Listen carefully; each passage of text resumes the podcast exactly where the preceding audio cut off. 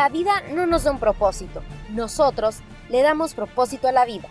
Frase icónica del velocista escarlata conocido como Flash, personaje querido por muchos y odiados por un reverso. Barry Allen fue creado por Robert Kaniger y Carmine Infantino en 1956, teniendo su primera aparición en Showcase número 4.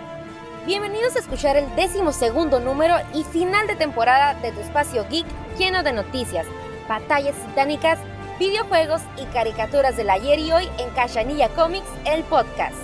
Mi nombre es Fernanda Rubio y agradezco a todo el público que nos está escuchando en estos momentos a mis compañeros y micrófonos de las distintas secciones que manejamos y al equipo de producción por transmitir este programa, donde escucharán todo lo relacionado con tus novelas gráficas favoritas y te mantendremos informado con las noticias geek más actuales del momento, en un especial de final de temporada solo para ti.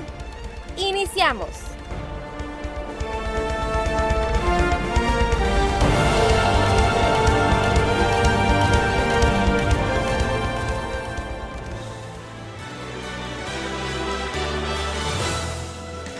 hemos llegado a otro genial final de temporada en Bytes. Y la mejor forma de celebrarlo es dándole un vistazo a todo lo que nos espera este 2021.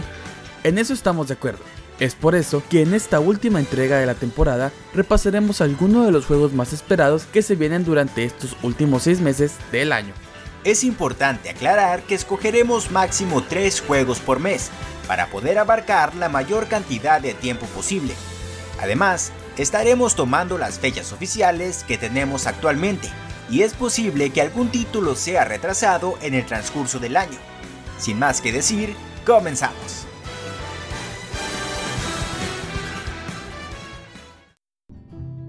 Comenzamos con septiembre. Tenemos juegos bastante fuertes, pero en nuestra humilde opinión, aquellos que destacan son dos. El primero de ellos es Life is Strange True Colors, que saldrá el 10 de septiembre para todas las consolas y PC. Esta es la tercera entrega directa de la serie Life is Strange. En esta entrega seguiremos los pasos de la joven Alex, una chica con la capacidad de absorber las emociones de otros. Por muchos años logró suprimir este poder, pero después de un trágico accidente, Alex tendrá que sobreponerse a ellos.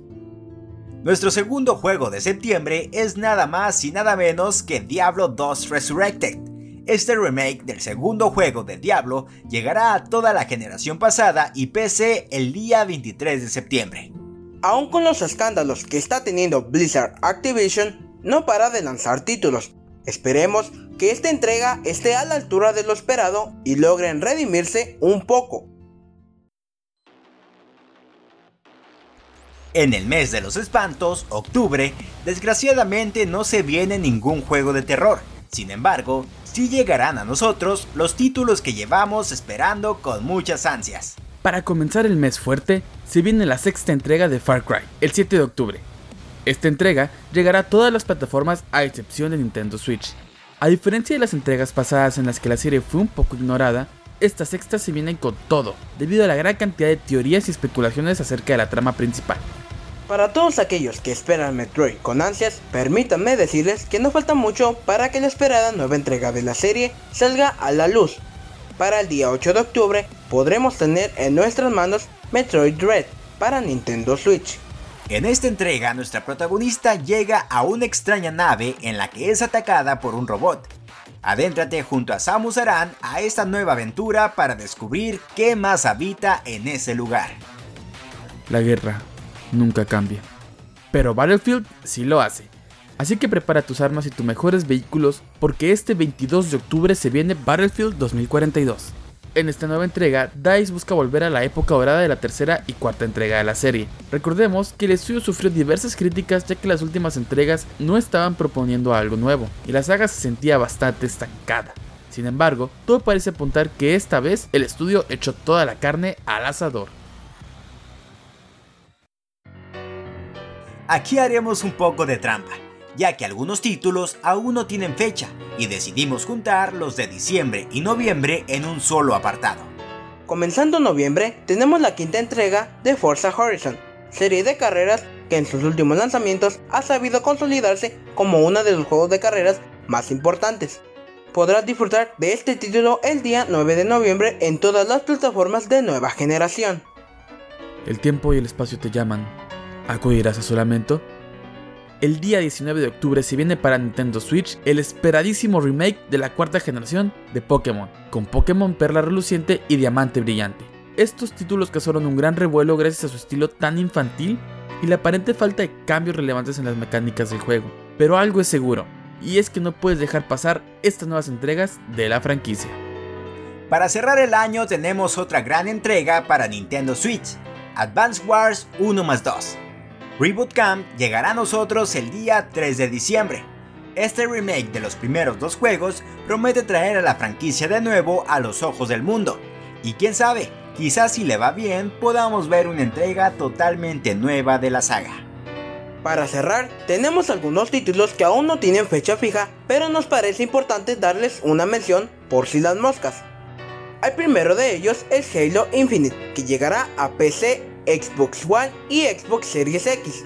El segundo es Dragon Quest The Adventure of Die. En teoría, ambos títulos deberían llegar a finales de año, pero todo puede cambiar.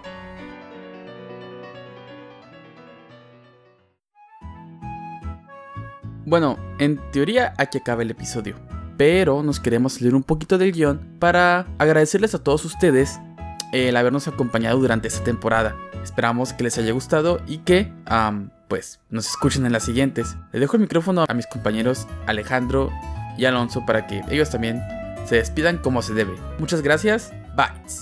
Muchas gracias a todos nuestros escuchantes por todo el apoyo del programa. Ha sido una muy buena temporada, al menos para mí, con muchas grandes noticias. Yo también estoy muy agradecido y muy feliz por la invitación de formar parte en este gran programa y con un gran equipo. Faltaba más. Espero seguir mejorando y trayendo el mejor contenido para ustedes. Los invito a que nos sigan escuchando siempre en un Byte. ¿Qué tal? Los saluda Alonso Luna agradeciendo a todas las personas que han escuchado cada uno de los episodios de esta temporada. Y bueno, sobre todo muchísimas gracias a todo el equipo de Cachanilla Comics pues, por invitarme a participar en los segmentos. La verdad que siempre es un gusto pues, poder colaborar eh, con este proyecto y bueno, pues quedamos en espera de una nueva temporada pues para seguir informándonos de todas esas noticias y curiosidades del mundo geek, pues que tanto nos gusta escuchar, ¿verdad? Gracias.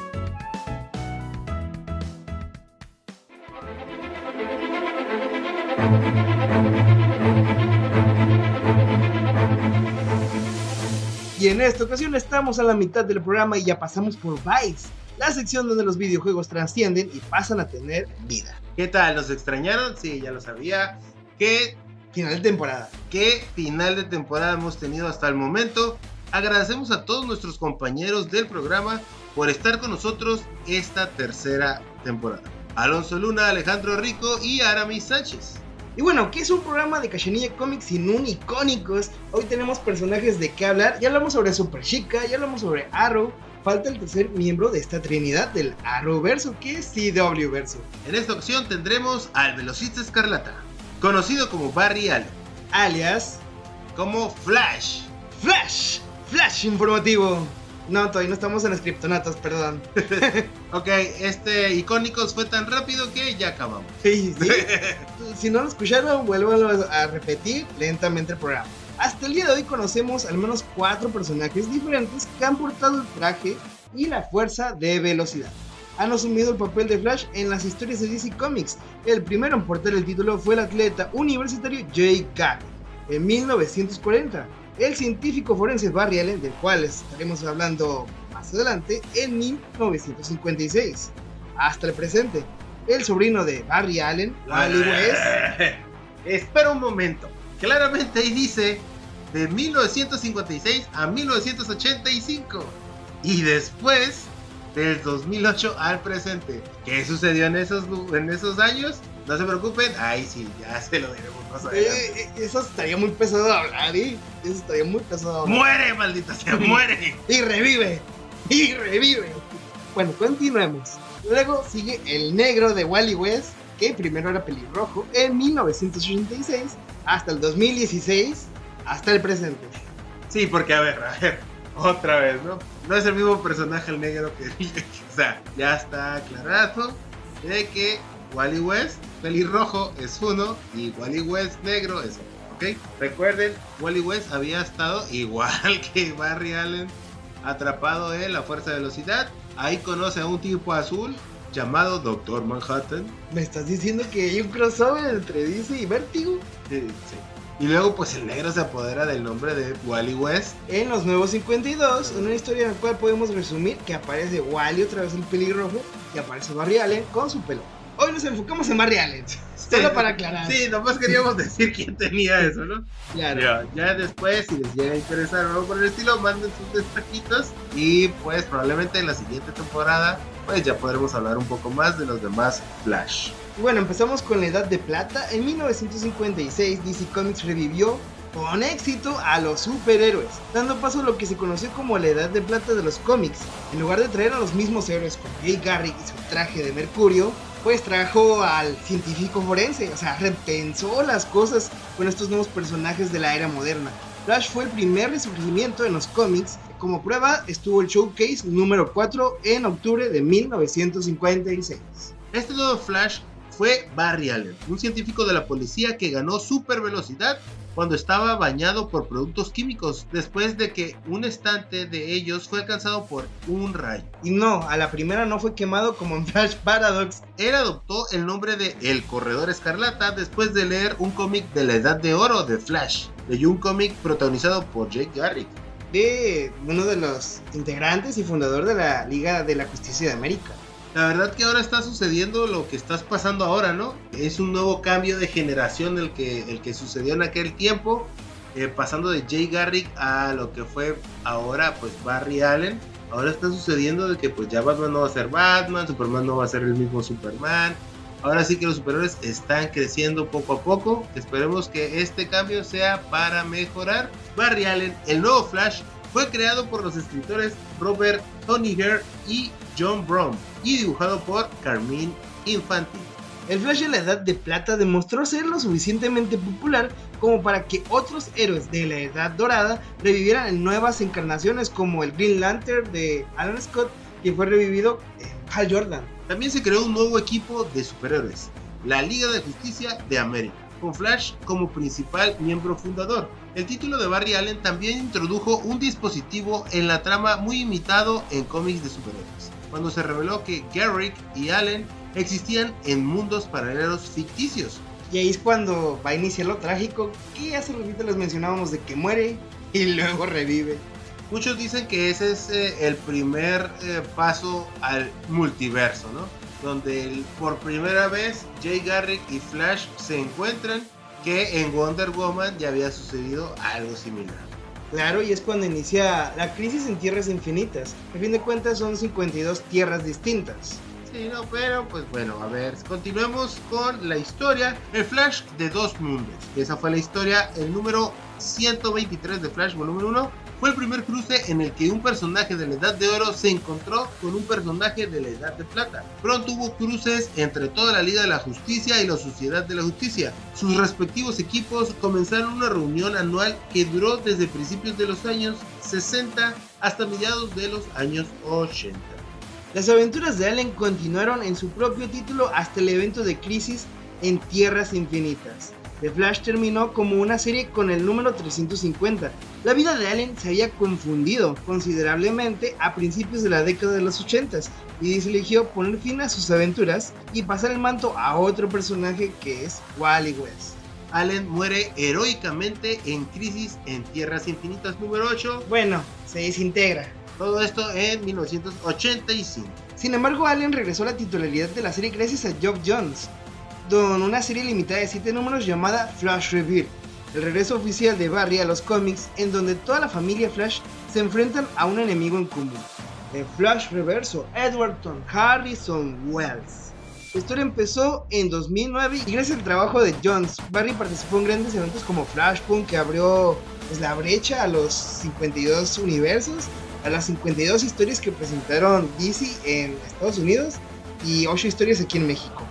Es correcto. Y pues bueno, eh, Geoff Jones fue muy ligado a toda esta línea de los nuevos 52 y abriendo paso a Rebirth, que es donde vuelven a revelar, que ya les habíamos comentado, a Wally West pelirrojo. El renacimiento es la más reciente época de Barry como el cometa carmesí.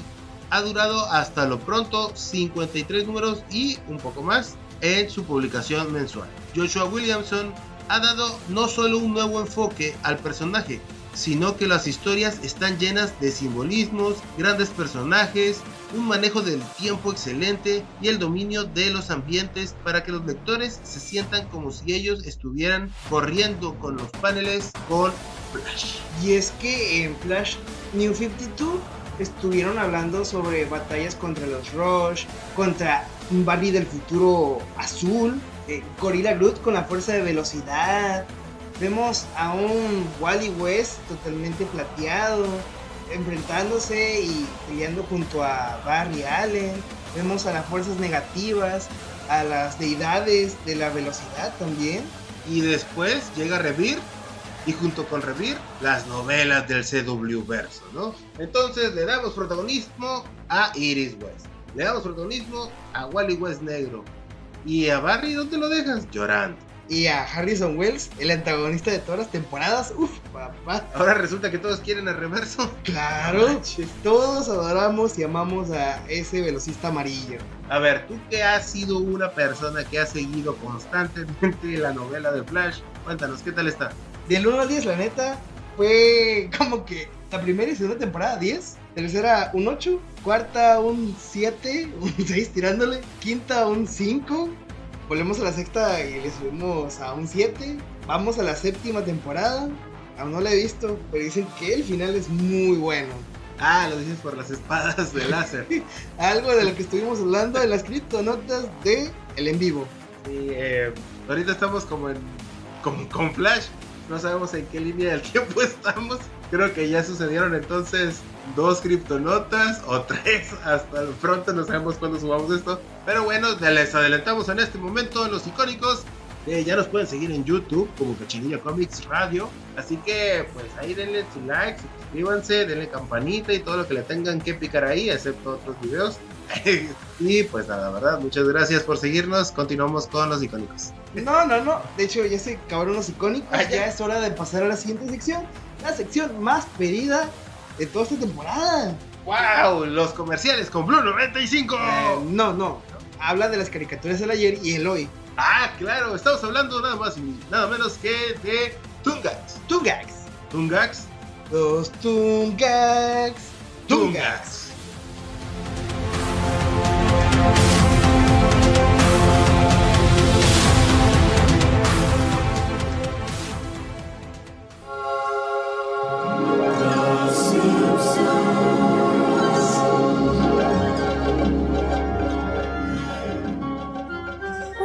Todos ustedes quienes nos escuchan. Yo soy Alejandra Herrera, acompañada de Isa Nájera.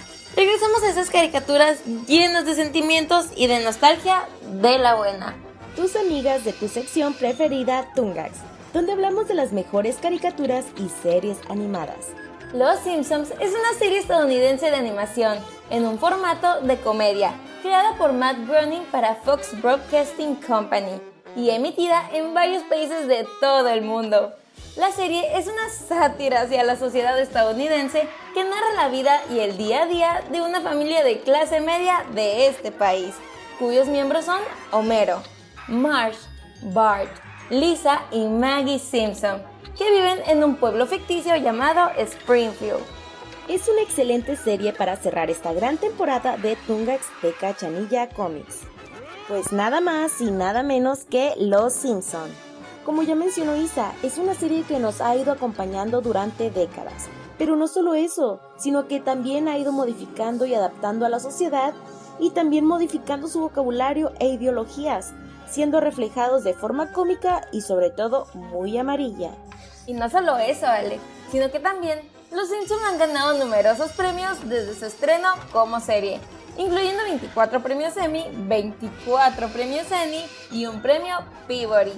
Aparte, la revista Time el 31 de diciembre de 1999 la calificó como la mejor serie del siglo XX. Y eso no es todo. El 14 de enero del año 2000 recibió una estrella en el Paseo de la Fama de Hollywood, ya que Los Simpson es la serie estadounidense de dibujos animados con una mayor duración y es el programa más largo.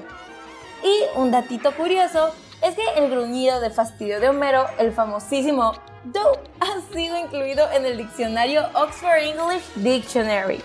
Tienes toda la razón, Isa. Y volviendo un poco a la creación de esta obra maestra, dentro de las series animadas, la familia fue concebida por Gurgin y poco después se estrenó como una serie de cortos de animación producidos por James L. Brooks. Kirkin creó una familia disfuncional y nombró a sus personajes en honor a los miembros de su propia familia, sustituyendo su propio nombre por Brad. Los cortos pasaron de formar parte del show de Tracy Ullman el 19 de abril de 1987, pero después de tres temporadas se decidió convertirlos en una serie de episodios de forma de media hora en horario máximo de audiencia construyó un éxito de la cadena Fox y fue la primera serie en este canal en llegar a estar en los 30 programas más vistos de la temporada desde 1992 y 1993 en Estados Unidos. Y no solo eso, la serie actualmente cuenta con 32 temporadas y durante toda la serie podemos ver muchísimos cameos de muchísimos famosos, como los de Lady Gaga, Metallica, Barry White, Danny DeVito, Stephen Hawking, Britney Spears, Messi, Mel Gibson, Tom Hanks, entre muchos más. Pero nos tomaría todo el programa mencionarlos a todos porque de verdad son muchísimos. No solo se han ganado premios, sino que también muchos de los personajes, tanto principales como secundarios, se han ganado el corazón del público. Abraham Simpson, el señor Bruns, Milhouse y Bart Simpson, eso por mencionar algunos. Bueno, bueno, hablaremos de los personajes principales, que como el título lo dice, se trata de la familia Simpson, iniciando con el personaje principal de la serie animada, esposo de Marge Simpson y padre de tres hijos, Bart, Lisa y Maggie. Homero trabaja de 9 de la mañana a 5 de la tarde en la planta de energía nuclear de Springfield, en el sector 7G, como inspector de seguridad. En otras palabras, Homero es una sátira de los norteamericanos promedios, en palabras de su mismo creador, Matt Groening. Los rasgos esenciales de la personalidad de Homero se presentan desde sus inicios. No se sabe bien dónde nace, pero se intuye que pudo haber sido en Springfield. Después de los 11 años, fue criado únicamente por su padre Abraham Simpson, ya que su madre tuvo que huir de la justicia por paralizar los negocios del señor Burns.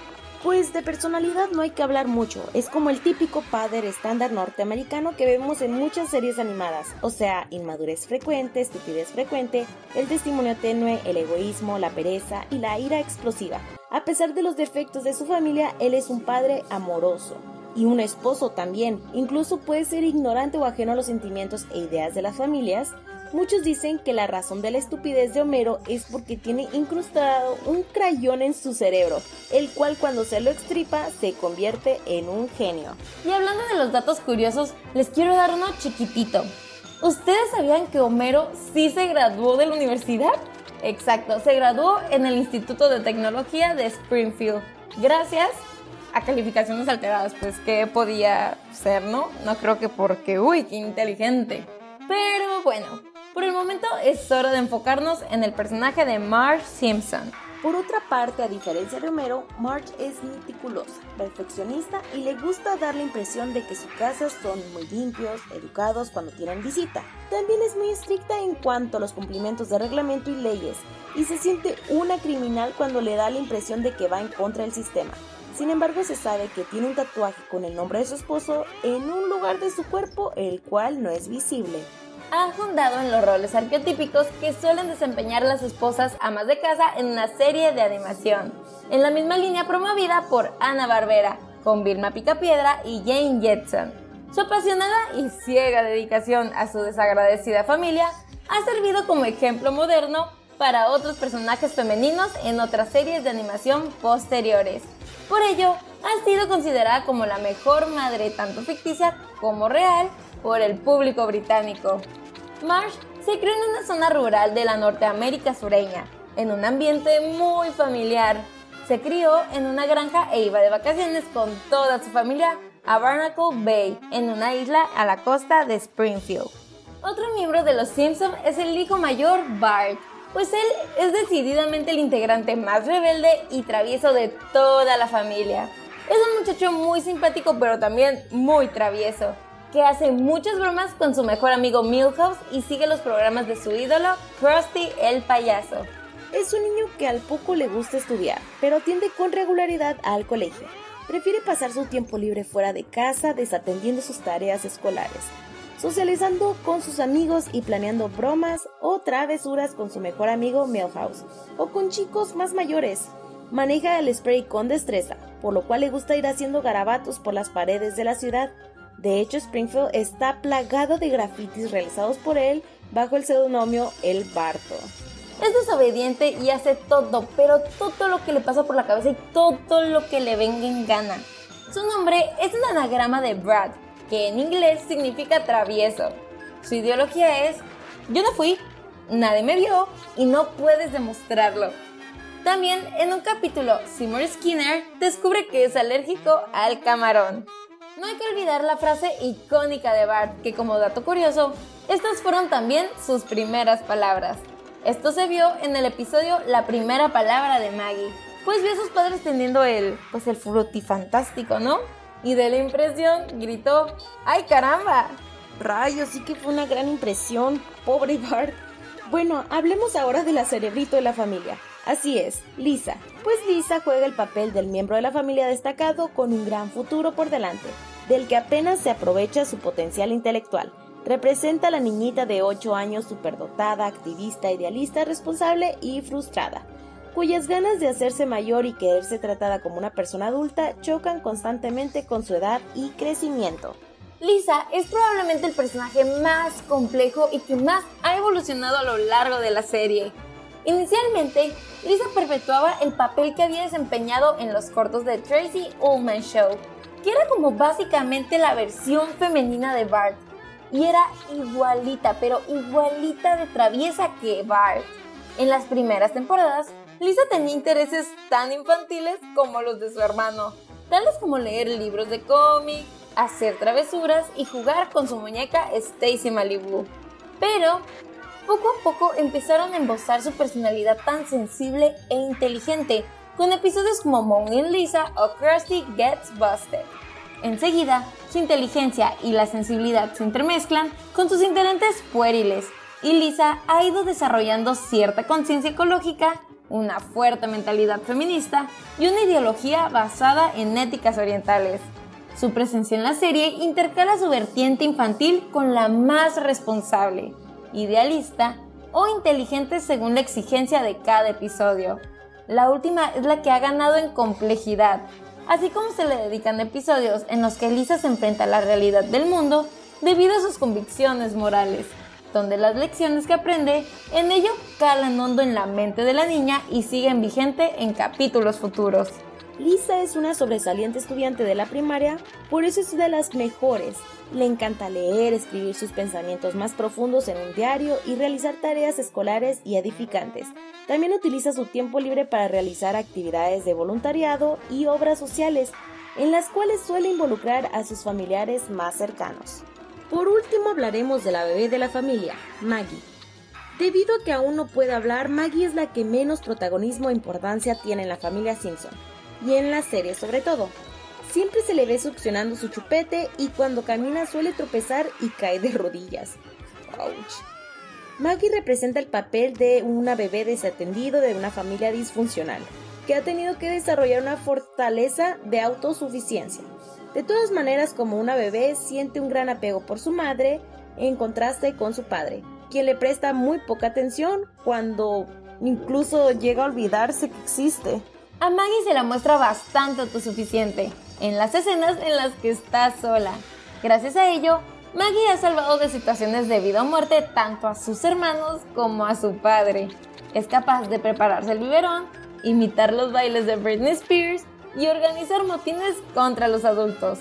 Y hablando de imitar, como dato curioso de este bellísimo personaje, la razón de la que nunca, pero nunca se separa de su chupón es esta es porque al nacer vio como Mary y Marge se daban un besito. Así que Maggie quería imitarlos. Así que se puso un chupón. Pero parece que ahora solo lo usa como juguete y como medio de comunicación. Y otro pequeño dato extra que tengo por aquí es que el propio Matt Groening grabó con su boca el sonido que hace Maggie con su chupón. La serie está llena de datos interesantes, y uno es que Homero y su familia probablemente vivan en la avenida Siempre Viva 742. Se dan varios números alternativos de la casa Simpson en varios episodios, incluyendo 59, 74, 94, 555, 632, 717 y demás números además de 430, camino Spanling. El hecho se usa repetidamente para evitar ubicar específicamente Springfield sobre un mapa de Estados Unidos. Recientemente el creador Matt reveló que Springfield está en Oregon, Estados Unidos. ¡Wow! Muy interesante. Groening también decidió ambientar la serie en un pueblo llamado Springfield, porque en Estados Unidos hay docenas de municipios con ese nombre de forma que así evitaría ubicar la trama en un lugar específico. Los Simpsons sin duda son una serie animada que nunca dejarán de sorprendernos y de ser de nuestras favoritas. Su complejidad y comedia hacen el clic perfecto. Es por ello que cerramos este último episodio de temporada con broche de oro, con Los Simpsons. Fue un placer estar con todos ustedes una vez más y charlar de estas divertidísimas caricaturas solo aquí en Tungax. Fue un honor estar con todos ustedes esta temporada. Me despido. Yo soy Isa Nájera. Y yo, su amiga Alejandra Herrera. Gracias por escucharnos. Sin duda vendremos con más. Hasta la próxima. Solo en Cachanilla Comics. Bye bye.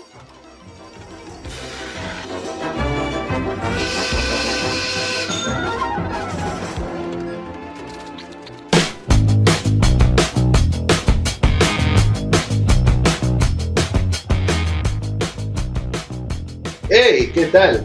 ¿Ya visitaron su colectivo Geek de Mexicali? Sí, hablo de Blue 95. Recuerden que estamos en Yankees de la Walmart, Yankees de la Hidalgo o Yankees del Ferrocarril, como quieran llamarle. Por el pasillo verde, local 20, donde podrás encontrar desde playeras, mini blogs, llaveros, figuras, props, cómics y mucho, mucho más.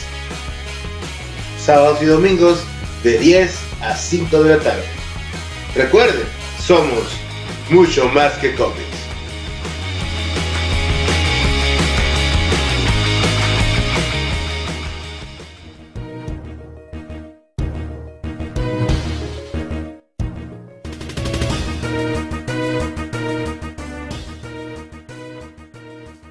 temporada llena de caricaturas que hicieron en nuestra infancia, adolescencia y adultez un paraíso animado con Tungax. Tungax. Ay, perdón, la costumbre. Agradecemos a Alejandro Herrera y Nájera por una temporada llena de emociones con la selección de caricaturas que nos han compartido en cada episodio del programa. Pero bueno, llegó la hora de las noticias, tu espacio donde presentamos la información en formato de criptonotas para ustedes que nos están escuchando desde su plataforma de podcast favorita. Mi nombre es Jaime Rábago y junto a mi hermano Miguel Rábago presentamos los flashes, flashes, flashes informativos esta semana. Ahora sí, flashes. A darle. Midnight Suns, el nuevo XCOM de Marvel.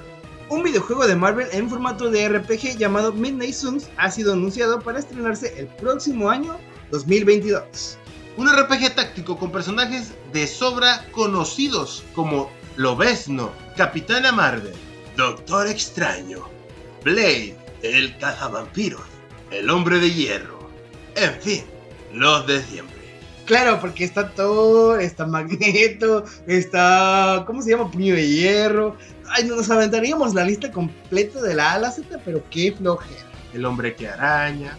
El hombre de las arañas. En el tráiler también podemos ver un nuevo personaje, el que controlará el jugador, en el que podremos personalizar al personaje, creado junto a Marvel. Eso sí, ya habrá pasado el primero de septiembre para ver el contenido exclusivo del gameplay. La verdad es que se ve bastante bien. El juego se lanzará en marzo del 2022.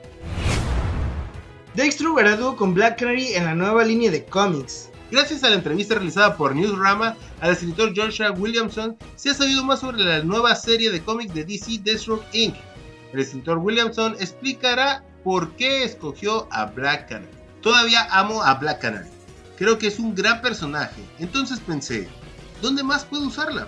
Luego comencé a pensar en cómo habría encajado con Slade. Entonces, comencé a formarme esta idea. Si leas la historia de Batman Urban Legends, ella se ha puesto en esta misión en la que está investigando a la organización Trust. Está tratando de descubrir qué es realmente. Básicamente, tiene que ir de incógnito. Parte del coste de eso es trabajar con alguien como Slade, a quien odia francamente y con quien tiene una relación antagónica. Slade Wilson, alias Dextro, formará dúo con Black Canary. La trama seguirá una investigación por parte del curioso dúo a la organización de nombre Trust. Iron Man obtiene una nueva armadura y poderes cósmicos. Eso ya lo habíamos visto anteriormente en Infamous Iron Man, cuando eh, Doctor Doom viaja a un espacio astral y vemos a Iron Man con los poderes de Doctor Extraño. Ese tipo en realidad es totalmente irrelevante sin la maldita armadura. No hay duda alguna de que Tony Stark va innovándose cada vez más a lo largo de sus historias. pues qué innovador, ¿verdad? Dale otra vez el traje místico. ¿Qué tal si le pongo un poquito de brillitos mágicos y ya? Deja tú, va a tener un cosmos rosa. No manches, que son los talleres del zodiaco. Deja tú, la armadura va a ser gris como la de Superior Iron Man. No manches. Ay, se muestra al personaje volando por el cielo, con una renovada armadura plateada. Además, una energía de color rosa parece emanar de su boca, ojos, manos y su característica placa del pecho. El cómic ha sido escrito por Christopher Cadwell y ha sido dibujado por el artista español Caz. A continuación, dejamos la sinopsis oficial del número y debajo de ella la portada con Iron Man como protagonista. Iron Man tiene un poder superior y cambiará para siempre. Antes estaba enfrentándose en un combate mortal contra Korvac, pero ahora su existencia se encuentra totalmente alterada. De hecho, conceptos como el tiempo o el espacio han tomado un nuevo sentido. ¿Qué le ocurrirá a Iron Man, un hombre que se siente que sabe más? ¿Qué sucede cuando su ego se vuelve ilimitado? Pues bueno, ya que hayamos conocido a Iron Man con el superego, ¿no? En Superior Iron Man, cuando le revuelven la mente Naxis. ¿Más ego para ese tipo? ¿Más conocimiento para ese tipo? Ya deberían matarlo, hombre, ya ni siquiera va a salir en los... Ya lo mataron como tres veces. Bueno, continuemos. Catwoman Hunt será la próxima película animada de Selina Kyle. Warner Bros. Animation lanzará una película animada con el estilo anime de Catwoman. Después de 80 años, Selina Kyle obtendrá su propia película animada en Catwoman Hunted. En concreto, Warner Bros. Animation lanzará Catwoman Hunted, una historia que está escrita por Brett Wiseman Wiseman ha trabajado en otras producciones importantes tales como el espectacular Hombre Araña y Star Wars Rebels. A su vez, fue uno de los creadores de John Justice. Como peculiaridad con respecto a la película animada, cabría destacar que su estilo de animación será tipo anime. Además, además, veremos nuevos enemigos mientras intenta robar una joya con un valor incalculable. No obstante, los criminales no serán los únicos personajes que intenten vencer a Selina, ya que Batwoman la perseguirá para llevarla ante la justicia. La verdad se escucha muy bien esta película, ya le daremos su oportunidad cuando salga. Y en esta última nota, en realidad no es una nota, ¿no? Es como unas mini reseñas rápidas. Sí, es lo de costumbre, ya saben. No podíamos perdernos, ya que, pues, Suicide Squad, Space Jam 2, que no es Space Jam 2. La verdad, vámonos por partes. ¿Va? Por partes. Primero, Space Jam. Space Jam, una película de los Looney Tunes con LeBron James. Ah, espera, sí sale Michael Jordan. Sí sale Michael Jordan. Pero otro Michael Jordan. Y sale War Machine como antagonista. ¿Quién demonios le puede creer a ese tipo que es malo? Por favor. O sea, la verdad, el personaje no me asusta, incluso me da gracia. De hecho, me da pena. Pero bueno, la historia se centra más en los personajes de los Looney Tunes. Que pues la verdad se habían ido cada quien a ciertos mundos y el único que se había quedado era Bugs Bunny. Lástima, ya saben la técnica esa para jarrar gente. Y pues LeBron James ahí problemas con la familia, que en realidad no pasó no, no, digas familia, va a venir Dominic Toretto. no, pero en realidad eh, la película está palomera, está más o menos. Si tienen niños en casa, les recomiendo que la vean. Y pues llénese un poco de nostalgia con todos los cameos que salen en esta película. Y admiren todo el universo que HBO les puede presentar con Warner Bros. Y eso sería todo por parte de Space Jam. Yo le doy un 6. Yo le doy un 8. Es muy buena, la película es entretenida. Para los niños de 5 años, claro está. Bueno, ya pasemos a la película adultos. Ahora sí, vamos a irnos con todo. Y pues bueno, aquí vemos un duelo entre Blue Spot y Pacemaker. Si no han visto la película, aquí les recomiendo seguir escuchando el podcast porque no me importa lo que piensen. No, sí nos importa lo que piensan. Todos podemos pensar de manera distinta, ¿eh? así que dejen su comentario y like mientras están escuchando este increíble podcast de la tercera temporada y su final. Bueno, en realidad la película de Suicide Squad es bastante buena, palomera. Es una película que pues que puedes esperar de Suicide Squad, ¿no? Que una de las líderes es Harley Quinn. O sea, no vas a esperar una película eh, llena de reflexiones y cosas así, ¿no? No, no, Vas a ir no. a ver sangre. Porque es la calificación que se le dio a la película. ¿Ok? Clasificación R, apta para mayores de edad. Ahí. Ya. Y ya con eso terminamos Cachinilla No, espera, espera. ¿no? A ver, matan un chorro desde el principio. Así. Entre comillas, Así. entre comillas. Y no se encariñen con nadie. Oye, pro- yo me... Ah, al principio, ¿verdad? Tú dices. Con todos, porque probablemente mueran. Pues sí. ¿ok? Así que es obvio que los que van a sobrevivir son los protagonistas como Harley Quinn y Blue Spot. De ahí en fuera no cuenten con nadie. Oye, pero la neta te encariñas con cada uno de ellos, quieras o no. Yo me encariñé mucho con la Reina Rata, me encariñé mucho con Bloodspot, me encariñé mucho con Harley, con... Ay, no, mi favorito, la neta mi favorito fue King Shark. Ñam, ñam. ¿Mano? Sí, King Shark, es tu mano. La verdad es que un 10 para Sylvester Stallone, que pues él fue King, King Shark. Shark, ¿no? En Suicide Squad. ¿Te encariñas o no con este personaje? Que al fin, que, que, que al- parece que ya lo mataron y... ay, pero no. Ay, no, estuvo bien gacho. Yo que pensaba que esas cosas iban a ser sus compas. Sí. Bueno, especialmente pues muchas gracias a todos por haber escuchado esta pequeña reseña. Dale una calificación, por favor. 10. Yo 10. también Le doy un 9. ¿Seguro que quieres terminar así? Sí, ¿por qué? Pues yo siento que debemos hablar más de Suicide Squad. ¿Tú crees? Yo creo que, mira, ya pasó más del mes. Sí, cuando subamos esto probablemente más. ¿no?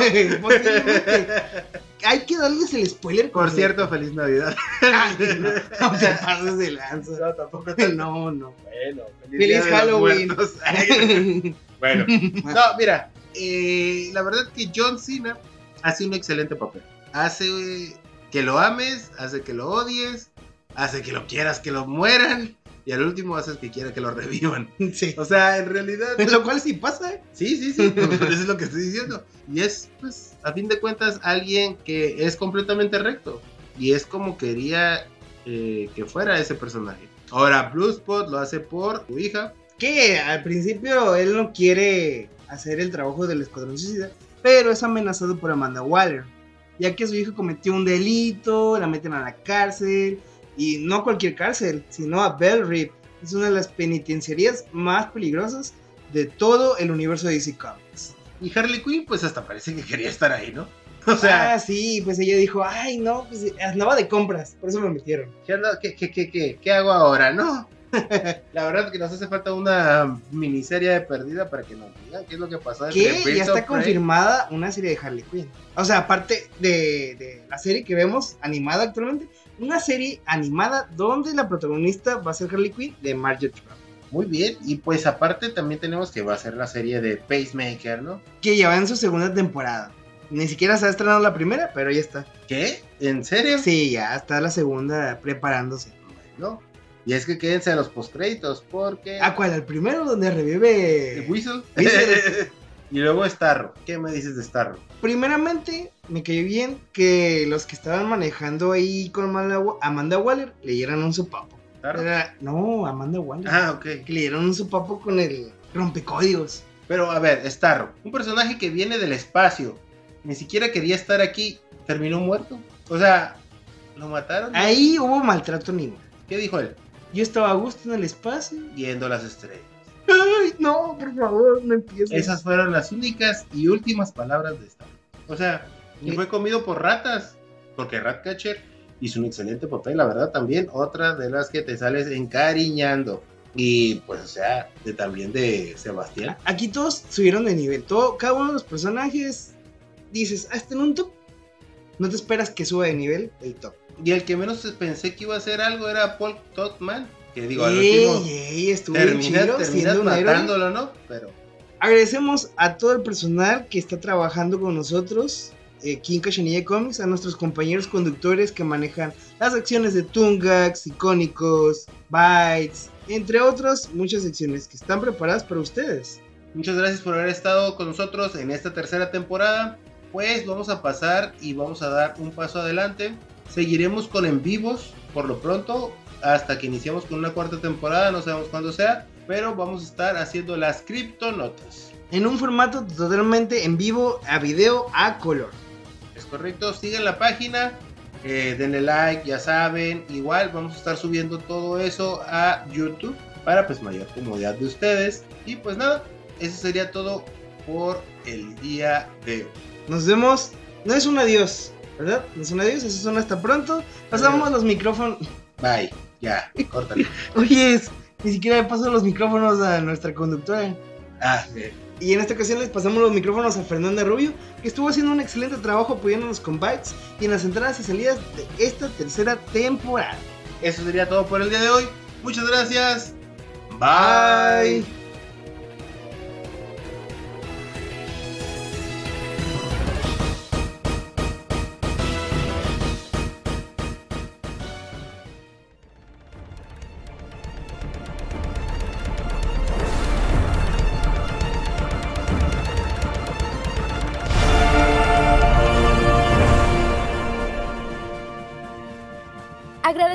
Atención por haber escuchado este décimo segundo número y final de temporada que tuvimos preparado para ti. Síguenos en nuestras redes sociales de Facebook, Spotify e Instagram como Cachanilla Comics Radio con el hashtag Mucho Más que Comics para mucho más contenido que tenemos preparado para ti sobre la cultura geek. Fue un honor estar con ustedes una vez más, compartir este espacio gráficamente sonoro con todo el equipo y no olviden, esta no es una despedida, es un hasta pronto. Su amiga y compañera Fernanda se despide. Hasta la próxima.